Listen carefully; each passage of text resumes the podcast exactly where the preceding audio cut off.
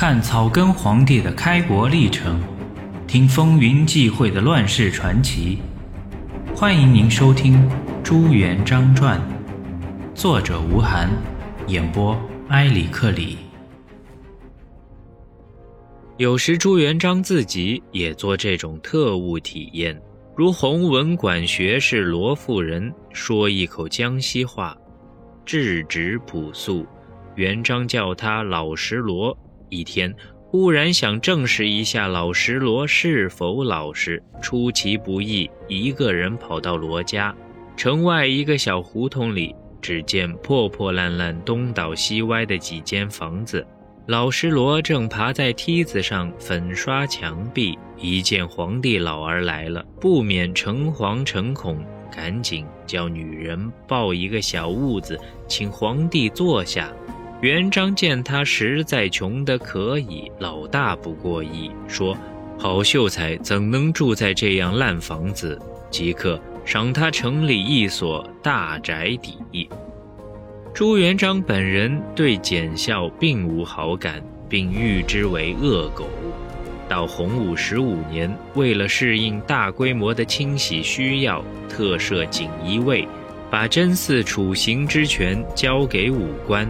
锦衣卫前身是吴元年设立的拱卫司，洪武二年改为清军都尉府，统领左右前后中五卫和仪鸾司，掌管侍卫法驾鲁雹。十五年时改锦衣卫，锦衣卫设有三品指挥使一人，从三品同知二人，四品监视三人。五品政府二人，五品十四所千户十四人，从五品副千户和六品百户，所同有将军、吏士、校尉，执掌执驾侍卫、巡查缉捕。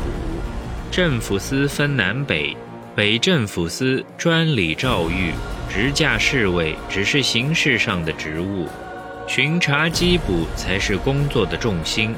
凡是不轨妖言，都在缉捕巡查之列。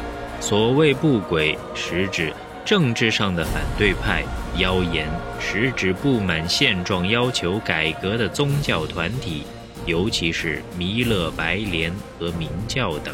因为朱元璋从红军出身，当初也喊过“弥勒降生，明王出世”的口号。非常明白宗教教义的号召力，更清楚聚众结社对政权统治的威胁。对于一些并肩百战、骁悍不驯的将军们，还有一群出身豪士、有地方势力、有社会声望的文臣，自己百年之后忠厚仁义的皇太子怎么对付得了？到太子死后，皇太孙比他父亲更不中用。成天和腐儒们坐而论道，根本不是驾驭群雄的角色。为了替儿孙斩除荆棘、扫清障碍，朱元璋借用特务机构，有目的、有步骤地对文臣武将实施大规模清洗。到洪武二十年，文武大臣和其他有威胁的人物被杀得差不多了。朱元璋以为可以从此高枕无忧，下令焚毁锦衣卫刑具，把犯人移交刑部，把锦衣卫指挥使也杀了，卸脱了残暴屠杀的责任，表示从此以后要实现法治。六年后，五党蓝党都已杀完，朱元璋才大大松了一口气，又下令以后一切案件都由朝廷司法处理，内外刑狱送使不再经由锦衣卫。但是，锦衣卫组织机构并未撤销，在有明王朝的统治中仍然占有举足轻重的地位。听众朋友，现在您收听的是《朱元璋传》，作者吴晗，演播埃里克里。本集已播讲完毕。